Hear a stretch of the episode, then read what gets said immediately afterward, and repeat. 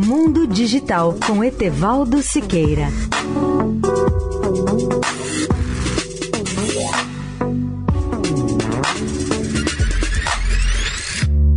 Olá, amigos da Eldorado.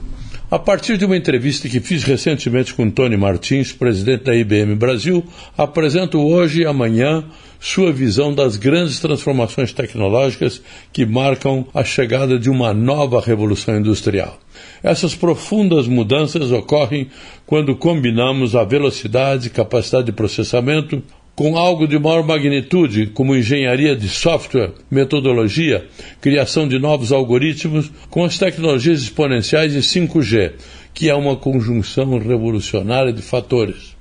Na opinião de Tony Martins, esse é o cenário que possibilita não apenas a quarta revolução industrial, mas cria as bases para as futuras revoluções tecnológicas com três vertentes que podem ser definidas assim. A primeira é das tecnologias exponenciais, em que a inteligência artificial, acompanhada de outras tecnologias como, por exemplo, internet das coisas, analítica avançada, blockchain, robotização e outras, a segunda vertente é a da computação em nuvem, que nos possibilita usar o melhor da tecnologia sem ter que fazer investimentos significativos, seja na infraestrutura, na complexidade do passado e no custo do investimento.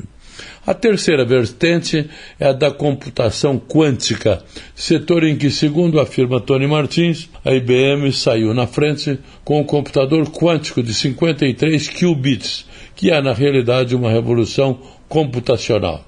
Com esse novo tipo de computação foi repensada a computação tradicional, que era dos zeros e uns ou de bits. A computação quântica, com os qubits, nos oferece capacidade de armazenamento e de processamento infinitamente maiores, ideais para determinados trabalhos. Amanhã ainda falaremos um pouco mais sobre essas três vertentes da computação.